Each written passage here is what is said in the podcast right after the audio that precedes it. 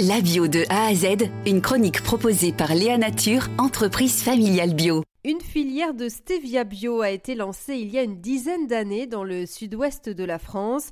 La stevia, c'est un édulcorant naturel. La plante est originaire du Paraguay. Philippe Boutier nous retrace l'histoire. Elle a été utilisée depuis, depuis, euh, depuis de nombreuses années, notamment par les Indiens Guarani au Paraguay, qui l'utilisaient pour sucrer le maté mais aussi pour euh, une utilisation cosmétique. Le Japon s'y est ensuite intéressé il y a une cinquantaine d'années. Ce sont les premiers qui ont, euh, qui ont vu l'intérêt naturel et sucrant de, de la stevia et l'ont ramené au Japon et l'ont utilisé à la place de, de, des édulcorants qui étaient un peu moins, un peu moins naturels.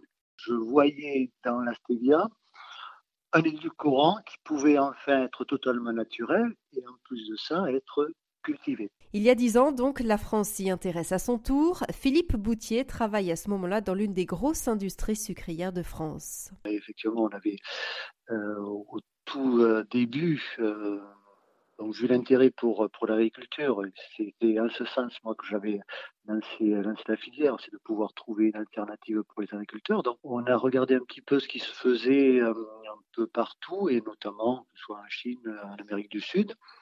Et euh, on a, euh, grâce, grâce à l'INRA hein, de, de Bordeaux, on a travaillé des, des génotypes et on a fait évoluer euh, ces génotypes, ces divers plans en fonction de, du climat, du terrain que l'on avait dans le sud-ouest et des conditions globalement climatiques, ce qui a permis de pouvoir développer aujourd'hui, après dix ans, des, euh, des plans qui sont beaucoup plus adaptés, euh, que ce soit pour, pour, pour, pour le climat aussi bien que pour le rendement de l'agriculteur. Tout est cultivé en bio, c'était incontournable pour Philippe Boutier c'était important pour nous d'aller au bout de notre souhait de naturalité de l'édulcorant par rapport aux édulcorants chimiques qui existaient, pouvoir euh, euh, réaliser cette culture en plus de façon euh, totalement bio, c'est-à-dire d'éviter tous les intrants chimiques que pourrait avoir une culture conventionnelle, c'était important.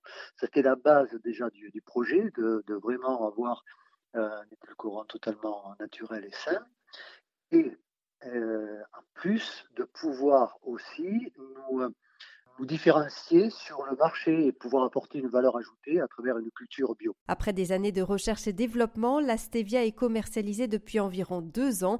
Reste encore à faire connaître ce produit. C'est un produit innovant, différent, donc il faut euh, aussi le temps que le consommateur, petit à petit, euh, trouve, euh, trouve, trouve l'intérêt sur, euh, sur la stevia avec un nouveau goût.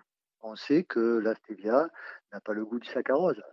Et euh, euh, s'il n'a pas le même goût, parfois il peut, peut, peut, le rejeter. Donc on travaille aussi sur ce goût-là, essayer d'améliorer à l'intérieur de la stevia les molécules douces par rapport aux molécules un peu plus amères pour aller de plus en plus vers un confort euh, gustatif pour, euh, pour le consommateur.